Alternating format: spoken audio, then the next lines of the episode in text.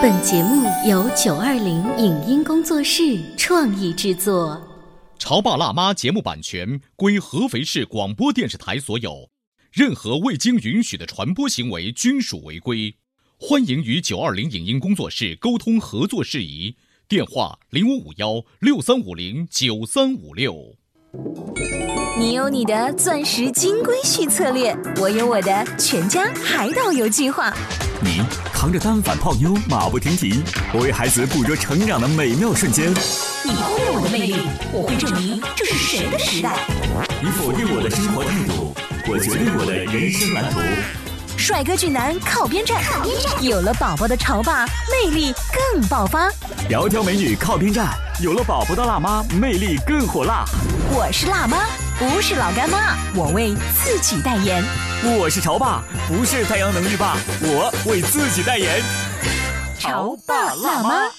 本节目嘉宾观点不代表本台立场，特此声明。她是一个神奇的女子。她可以把一天二十四小时分成三十多个小时来生活，为什么她可以自由的在时间里来回穿梭？为什么她做事情如此有计划性？是什么原因让她能够控制时间，而不是被时间控制？她是一个妻子，也是一位妈妈。那么她的时间到底从哪里变出来的呢？欢迎收听八零后时尚育儿广播脱口秀《潮爸辣妈》。本期话题：时间旅行者的妻子。欢迎收听八零后时尚育儿广播脱口秀《潮爸辣妈》。大家好，我是灵儿，我是小欧。今天直播间为大家请来了合肥趁早跑团的团长何妈，欢迎，欢迎你。大家好，我是何妈。你声音这么柔柔弱弱、很轻柔的样子，现在你身边认识的新朋友还能一下子说啊，你能跑马拉松？会会有很多，因为我正常的时候，嗯，别人可能看不出来我是一个爱跑步的人，嗯，但是每一次换上衣服的时候，换上跑步服装的时候，别人说，哦，你看起来像像了，那个劲儿很像。对，所以那期节目播完之后呢，很多听众会说，哇，这个人。他时间从哪里来的呢？就是就我们这种成年人，尤其是结了婚的家庭，那个时间呢，就比存折上的钱还要少。比如说，孩子早上起床，我们不答应啊！这是谁存的钱少呢？我们很多潮爸辣妈都很有钱的。孩子早上起床稍微一闹，你时间刷刷刷就过去，更别谈说你还要去跑步。对，如果说我有了一个跑步这样看起来特别健康的爱好之外呢，我就坚持它吧。这已经占用了我大部分的时间，就别奢谈其他的更何况他还喜欢读书，还喜欢英语，还要画画。你这时间是到底从哪来的？你这样，我们节目。一开始还是让何妈给我们的全国听众简单介绍一下你这一天的 round down 好不好？你的这一天从早到晚这个时间是怎么划分的？我早上比较习惯早起，几点呢？呃，我大概生物钟在五点一刻。五点一刻，对，谁先醒啊？我先醒。你先醒，你先生呢？我先生可能他是一个习惯晚睡的人啊，晚睡的人他可能起床会比我迟一些。所以你俩就这个不同步啊。我们这个生活习惯是有错开的，这就是体现了是每个是独立的个体。嗯，嘿，你看什么都有说词儿，你说啊，你继续，你继续，你五点一刻起床，五点一刻起床，五点半基本上洗漱完毕，我就可以去跑步了。那时候儿子在睡觉，儿子在睡觉，老公也没起，也没有起，一家三口是单独住的哈，独立的个体，我们是相亲相爱的一家人啊。基本上我一个早上的跑步量不会特别大，就是五点半就开始下楼了。对，就已经下楼了，简单的热身，然后六公里左右我就回来了。六公里将近一个小时。呃，六公里我四十分钟以内啊。这个应该是楼下的大爷大妈起床跟你一起锻炼身体吧。然后呃，六公里四十分钟以后就到六点多钟了。啊，六点多基本上六点半就回来洗洗就结束了。嗯。然后我就可以做做早饭，然后六点半做早饭。嗯。那时候对于你来讲是在干嘛？就 我来问一下，我来问小宝妈妈你在干嘛？六点半我还是睡得香香糊糊的呢。然后因为。我们的生活是相互是互补的。然后我早上的时间已经做了很多事情以后，小王先生早上的起床是由大王先生负责的。啊，啊，爸爸大概在六点四十就可以开始喊和和了。那时候你是在做早饭啊，对。啊，他有个时间差，老公在忙儿子了。对，就是啊我们的生活就是有在这方面体现了互补。然后呢，他会早上给他以一个故事的形式喊他起床，因为每个男孩子都有一个英雄梦。嗯，然后我们给他安排了很多角色，有超人的，嗯，美国队长的，嗯哎，早上起床讲故事，咱潮爸辣妈净说是睡前分享故事了哈。啊，我们也说过用早晨的一些故事唤醒孩子，啊然后比闹钟要更好。你怎么唤醒孩子？你跟我们广播里头是聊一聊呗。和和是一个红色情节很重的人，红色蜘蛛侠就是红色，呃，啊。是因为他可能小时候看的这个抗日题材的片子会比较多。嘿，这还是个爱国的孩子。哎，对，好继续和和的 何何的梦想是能保卫钓鱼岛。然后呢，你会给他安排一个红色的梦想，他是某个队长，他现在哪里出现了危机，现在需要他起床去保护别人。所以你们家一大早就开始演电视剧，大清早上的时候啊，还得要编一套说辞啊，。对，然后。不过他们有时间哈。然后爸爸就给他讲故事啊，和和呢就开开心心的起床了，因为一个孩子呃开心的起床了，他一整天都会是一个好心情。是啊，起床过以后，和和大概刷牙洗脸，嗯我们七点二十从家出发，送和和送上幼儿园。七点二十之前就早餐在家里解决了。呃，我们的早餐在家里解决，啊和和是去幼儿园园吃对啊啊，我们七点二十我就带他去上幼儿园了。嗯然后呢，大王先生是九点上班，他跑步去上班。哦，这样步去就省上班了。啊，我他多远呢？你家离他的公司？四到五公里。可是慢跑过去会一身臭汗就是，啊，而且到了办公室也不他雅观是他们。公司不讲究要穿，比如说制服吗？或者呃是？你可以看一下，就是他的时间安排，他九点上班，如果七点二十我们出发的时候，他四到五公里，完全可以在九点之前把这些问题都解决。嗯，就时间我们就错开了。然后我是八点上班，然后我送完和和去幼儿园，基本上七点五十就可以到单位了。嗯啊，然后呢，我们的午休时间大概在一个半小时。然后午休的时间呢，呃，如果那一天我早上运动过了，我的中午可以安排来画画。嗯，可以来安排学困英语。吗？你五点多钟就起床了呀？呃好，我们继续听啊。我我真的觉得你是人工生物智能，你就不是一个正常的一个人。然后呢继续，我们这以前呢，我是画画或者是学英语，但是呢，我的办公室的小伙伴会看到我每天的精神状态，他会说你怎么都不困？我们很困。跟我刚才疑问一样。哎，对，所以说，中午的一个半小时，对于大多数的职场的呃白领们来说，那是一个呼呼的时间，哪怕不呼呼，也应该是闭目养神。你就开始在学习切个啷切个啷做别的事情了。但是我觉啊得我最有成就感的一件事情是，我把办公室的小伙伴都带着一起做运动了。哦，我们可以跳操，所以你不仅祸害了自己，还把整个公司的人都祸害了。然后，然后有一阵子我是因为其他原因请假了，导致小伙伴们就会在微信上喊我说：“你什么时候回来呀？你不回来，我们都没有，我们我我们嗯都不想运动操，了对，我们都嗯不跳操，我们有惰性了。”嗯，然后我们基本上一点之前，我们这些活动就结束了。然后一点钟我们就正式上班了。嗯我五点半下班，六点之前能到家。所以你等于中午牺牲了自己本来学英语和画画的时间，然后呢去祸害别人。然后重点是他们，他们希望我喜喜欢你这样的状态，然后你又很高兴被你他们成功的激起了同志们的这个受虐癖啊！好，继续哈，然啊后我们家基本上晚饭时间呢是七点之前能结束。就是烧饭也是你烧，呃，我们家奶奶在哦啊、因为呃孩子放学比较早，我确实是没有办法嗯这个时候兼顾的需要老人搭把手。呃，对，因为和和的放学是在四点四十、嗯我是五点半下班，然后奶奶会来帮我们接孩子。这是大部分中国家庭的一个模式。嗯，对，然后呢，我们基本上七点钟是能吃完饭，七点到八点是我们的亲子时光，嗯，无论是做游戏。还是下楼散步，嗯，还是和和跟爸爸的打闹时光，嗯，八点钟基本上我们一家三口会集中在桌子跟前开始看书，哦，对我们家我刚想问，我刚想问，哈 哈刚想说的是，他们家这块时间没有电视时光，嗯。没有。你发现没有？没有 iPad 的时光，嗯，就是和屏幕沾边的，基本上晚上没出现。到八点钟的时候呢，嗯，八点钟我们就开始了这个专注一小时，这是我们趁早的一个非常久远的一个活动。这一个小时就是我们各自干各自的事情，无论我是学英语，我是画画，我是看书。啊，我们都是各自干着各自的事情。嗯，小王先生呢就可以画画，嗯，他有很多的绘本，然后呢我们就会看书，嗯，学习。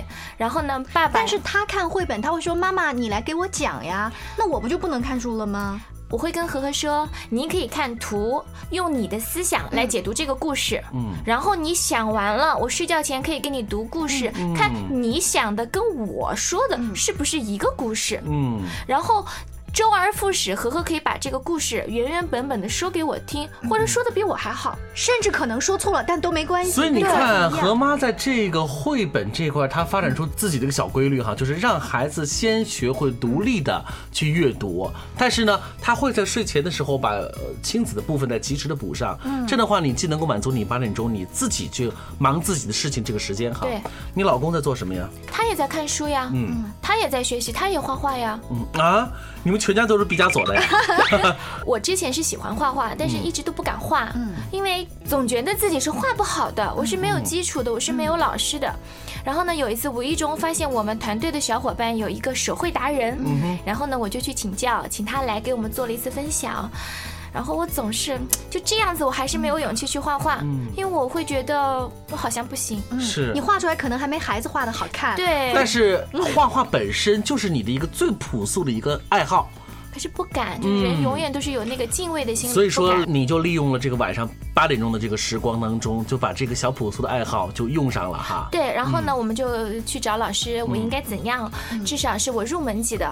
然后老师说你可以去临摹。嗯。然后我就开始了我的绘画二十一天打卡计划。嗯。但是超乎我意料之外的是，小王先生会问我：“妈妈，你为什么要画画？”嗯。我的回答是我喜欢，所以呢，我要进行一个二十一天的打卡计划。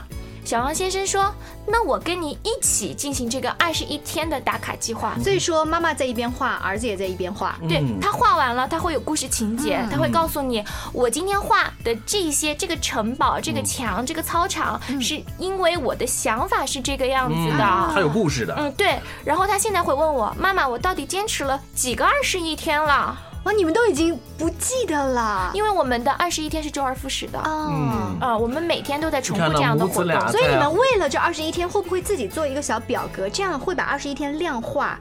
让孩子比较容易记忆。以前我们会，但是现在我们不会，因为从第一个二十一天结束以后，它已经是我们生活的一部分。为什么要用二十一天这个很特别的数字？他刚才不是说了吗？二十一天是改变一个人的习惯，习惯有有心理学心理学上这么一个调查是吧？当你连续二十一天喜欢着一个人，就意味着你深爱着他了。真的吗？以前我看的调查都是十二天，难怪我老见异思迁呢。好，你看啊，这是七点到八点的这个小时，后来呢？往后走，呃，往后走，八点钟以后，和和可能会，因为他随着马上要上小学，要幼小衔接，我们可能会有一些数学、语文、认字等一些硬性的基础知识。多长时间？嗯，半个小时就够了，因为我们希望这个时间很灵活，而且是，呃，让他觉得很开心，而不是这种填鸭式教育。是。然后几点钟睡觉啊？全家一片安息之后。嗯，九点半，然后呢，和和就可以洗漱上床了。嗯，这个时候我们有。一个那个亲子的阅读时光，嗯，然后和和就听着故事睡觉了，嗯，这个时候如果我要是有困意，我也睡觉了；如果我没有，可能会上床再看一会儿书，嗯，基本上十点半左右我就入睡了。呃，老公稍微晚一点，呃，他的时间我基本上不控制，就是你可以有你自己的生活。嘿，你这抗干扰能力很强啊！因为我们首先是独立的，然后才能是互补的。是你们家这个有卧房房间大，床也大，对不对？好，所以说是基本上是早晨五点一刻起床，晚上在十点半左右。到十一点钟进入梦乡，一天就这么过去了。呃，听着他的故事呢，广播前的各位潮爸辣妈，你们再反思一下自己，把时间浪费在手机上啊！我说我自己呢，这到底少了什么？少了兴趣班呀！这是小孩不上兴趣班吗？人家钢琴课下课都八点半了，英语班下课九点了，你们家这个太不符合常理了。就是啊，我们这样稍微休息一下，问问他们家的和和是真的什么兴趣班都不上吗？您正在收听到的是故事广播《潮爸辣妈》。潮爸辣妈播出时间：FM 九八点八，合肥故事广播，周一至周五每天十四点首播，二十一点重播。网络收听，请下载荔枝 FM、蜻蜓 FM、阿基米德、喜马拉雅、中国广播以及苹果 Podcasts，搜索“潮爸辣妈”订阅收听。微信公众号请搜索“潮爸辣妈俱乐部”，参与节目互动哦。潮爸到，辣妈到，准爸到，育儿专家，请。中国内地首档八零后时尚育儿广播脱口秀，陪你一起吐槽养育熊孩子的酸甜苦辣，陪你一起追忆自己曾经的小世界。潮爸辣妈。本节目嘉宾观点不代表本台立场，特此声明。她是一个神奇的女子，她可以把一天二十四小时分成三十多个小时来生活。为什么她可以自由的在时间里来回穿梭？为什么她做事情如此有计划性？是什么原因让她能够控制时间，而不是被时间控制？她是一个妻子，也是一位妈妈。那么，她的时间到底从哪里变出来的呢？欢迎收听八零后时尚育儿广播脱口秀《潮爸辣妈》，本期话题：时间旅行者的妻子。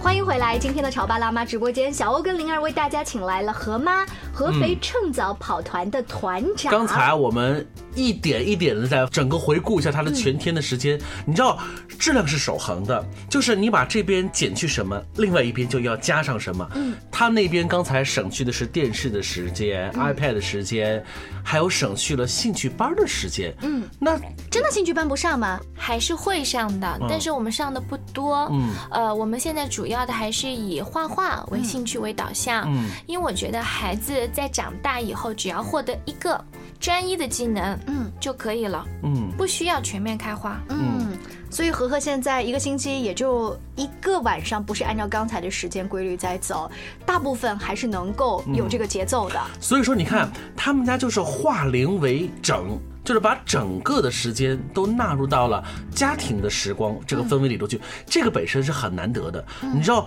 我们经常会听到很多爸爸妈妈的吐槽，就是时间完全是零碎的，你的时间是你的，我的是我的，孩子是孩子的，你这仨根本碰不到一块儿去。我想跟何妈我们聊到现在的话，我有几个印象特别深的。第一就是我运动并不一定要依托老公。老公曾经他也想跟他一起去打羽毛球，但是终于有一天我想通了之后，我要趁早找到我自己的空间。这个空间可以是自己运动的空间，可以自己读书的空间。第二个事情就是你做什么事情，我发现很有计划性以及坚持。二十一天打卡计划。对你这个是，不管是你跑步也好，或者说你带着和和做任何画画的训练也好，都是你个性使然，就是一个计划感很强的人吗？我以前不是，嗯，以前我就是那种可能是像现在普遍的爸爸妈妈一样，就是过一天算一天，就是那几点一线的生活。你是什么星座呀？我是摩羯座。摩羯座，摩羯座不是一个相对还算是比较有计划性的，是，但是我可能是个例外，嗯就是 我就是那个就每天上班啊，过得像双鱼座，每天就下班啊，就是浑浑噩噩的过日子。我的变化也是接触到趁早以后，然后我会发现我们的团队里头有这么。多有正能量的小伙伴，现在不是很流行的那一句话，就是比你优秀的人还比你努力。然后我会觉得我之前的时光都浪费了。嗯，呃，我们现在趁早有一个产品，就是北京王潇他的那个效率手册。嗯，嗯，刚开始买的时候我是用不好的，因为我没有计划。嗯，我不知道我这一个月要做什么，我这一年的目标是什么。然后我会请教我们群里的大神，说你们都是怎么用的呀？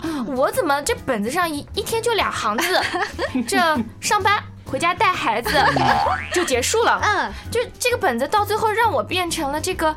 记英语、生单词的本子，就是完全用不上啊，就没了什么可记的。对，我就很茫然。所以人家大拿设计的时候，肯定不是这样子的想法。对，然后呢，我在请教过以后，我会发现，生活中可以有这么多的日子。比方说，我今天来做节目。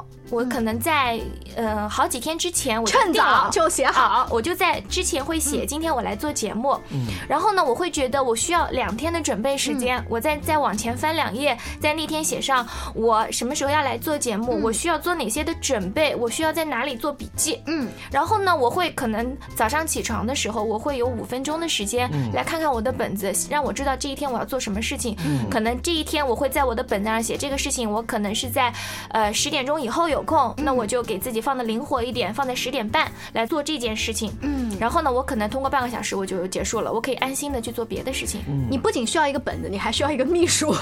就是你会发现，这个时候他每天会把不少的时间是放在我要看我的这个整个的这个这个 schedule 上面，对不对？你很享受这个感觉吗？我怎么觉得很不享受啊？我觉得我会过就过呗，很多事情不是你计划就能。其实就在刚刚我们上节目之前，我还拿着一个大的这个工作日志在跟小欧对很多的采访的细节，那一刻，我相信我们都有那种。我的时间已经被切割了，嗯，并不像你一开始说的那种，我很随性，我清楚的知道我要做什么，然后我很舒服，很淡然。可是现在我为什么会有一种就是那种匆忙焦虑的感觉呢？呃，我们现在是这样子，我早上起来看完我的效率手册，我会知道哪一些事情是我今天要做的，或者是今天如果我忙不过来，时间允许，我可以放在明天的，明天的某个时间段的，我会清晰的把它计划出来。嗯，然后我可能会。会在工作上把这种突来的事情合理的安排。如果我能及时消化掉，那么就在一到两分钟内打个电话呀，嗯啊，回个邮件呀，这是我立马能处理掉的，我可能就处理走了。所以说你很少有拖延症哦。我觉得这个效率手册就是用来克服我这个拖延症的拖延症的最大的。你知道现在全世界拖延症人口多少吗？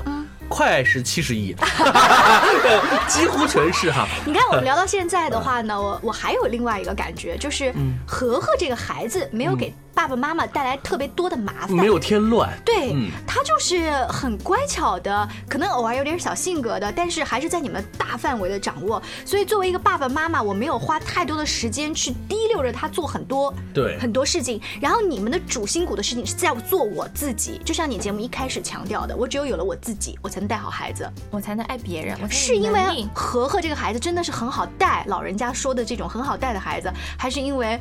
也不是啊，他也是个熊孩子，我只是调整好我自己而已。说半天他儿子才人工智能啊。呃，小王先生确实，他首先他从小比较懂事，嗯，然后呢，我们因为有了这个读书会，我们经常带他出去，因为。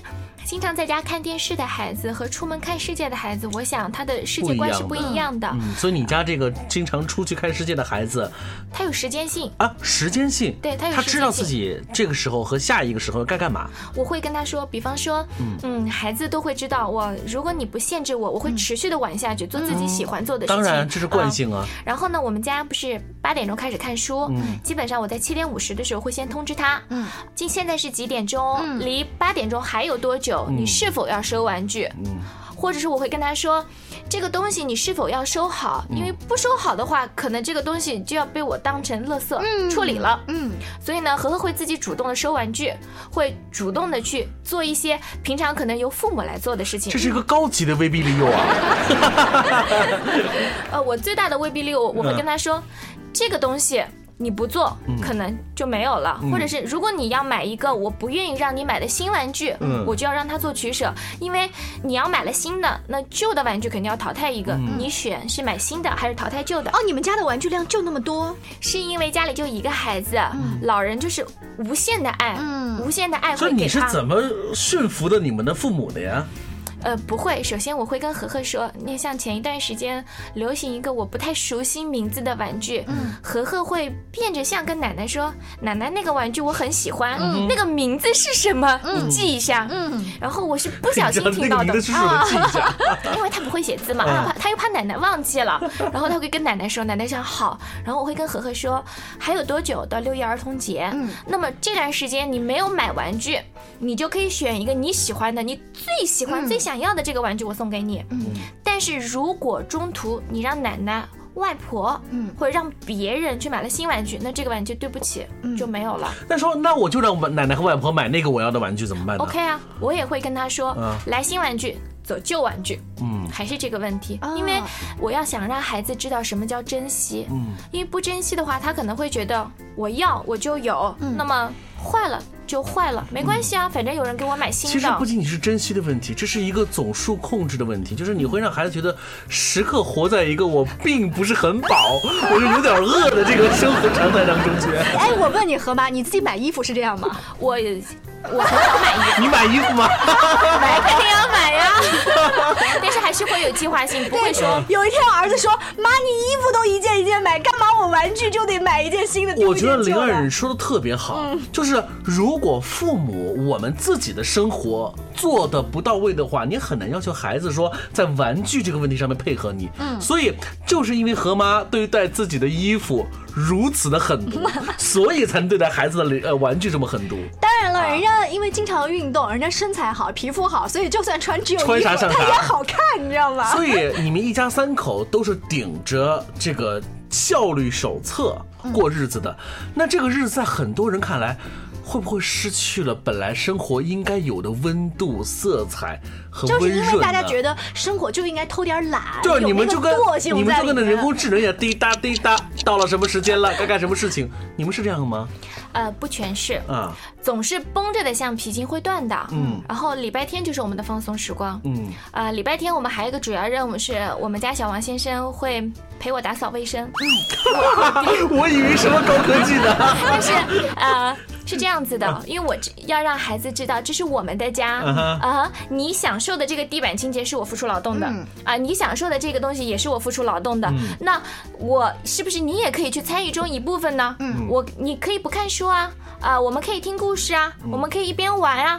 其实我不要求他把地拖多多干净啊，桌子擦得多干净啊，其实也是一个娱乐的时就是。要他有这么一个行动力。就是呃，河马反复强调的是对于这个家的概念的这个认同感哈，对就是让孩子也觉得这个家本身对我们来说很重要，嗯，所以你会用礼拜天用一种所谓的呃清洗房子的感觉，让孩子更加喜欢我们的家，嗯嗯，以前我们做劳动的时候，你会跟他说不要动，这个是我刚刚做好的，孩子没有概念。对啊。现在孩子自己做了以后会说你别动，我要珍惜我的劳动成就果。是用和平话要不要作脏，我想呢，小欧刚才强调说，让孩子融入到这个家的里面，还有一个前提，其实我们是相对独立的。嗯。这也是何妈经常强调的，我们先做好自己，有了这个边界感，然后再来谈全家的这种团结。所以两期节目听完之后，很多听众会问问题：哎，是什么造就了何妈及他们全家拥有这样的一个看上去特别难得的品质呢？嗯，所以我想想看，追根溯源，可能还得还回到你之前所说的趁早跑步。我觉得是不是因为运动让你呢有了？很合理的时间的安排的感觉，让你有了效率，让你对于生活有了一个全新的认识。呃，确实是这个趁早的理念对我发生了这个翻天覆地的变化。嗯，最大的可能你们都不能相信的是，我以前是一个很容易紧张的，在课堂上老师点我的名字，我可能都紧张的没有办法正常表达我自己的人。但是现在你看做节目做的这多顺溜呀！就是呀、这个改变是我自己能体会到的。嗯然后身边的小伙伴会告诉我说，因为我加入了趁早，我做了这些事，我看了这些书，我跑了这些步，成就了现在的我。然后我最大的变化就是我的这个自信心增加了，我敢说，我敢想，我敢去做，因为我觉得我能做得到。嗯，可是在我看来，何妈的最大的一个变化和他们家庭就是他们能够慢下来，他们能够去获得我们常人。浪费了，但是完全又看不见的那个时间，你们把很多的时间化零为整之后，变成了对于生活和家庭的爱和享受。这一点来说，幸福感对你们来说是激增的，是不要不要的，是吧？就幸福感是爆棚的，时间告诉你们一个道理，就是身体和灵魂一直在路上。所以我一直在想，今天我们到底要给这期节目起一个什么样的一个主题呢？我要套用之前我非常喜欢的一个美国演员 Rachel 演的一个电影，那个名字叫做《时间旅行者的妻子》。嗯，真的。何妈就是这样的一个妻子，她能够非常自由自在的旅行在她的时间当中啊，去找寻这些快乐和幸福。我也想这么做。你是时间旅行者的丈夫，非常感谢何妈做客我们的直播间。更多正能量的故事呢，也希望你趁早到我们的节目当中来，多多来，然后跟我们分享。我们下期见了，拜拜拜拜。每当音乐声响起，心就宛如一道彩虹。我多想拥抱着你，让你感觉不到风雨，在缤纷。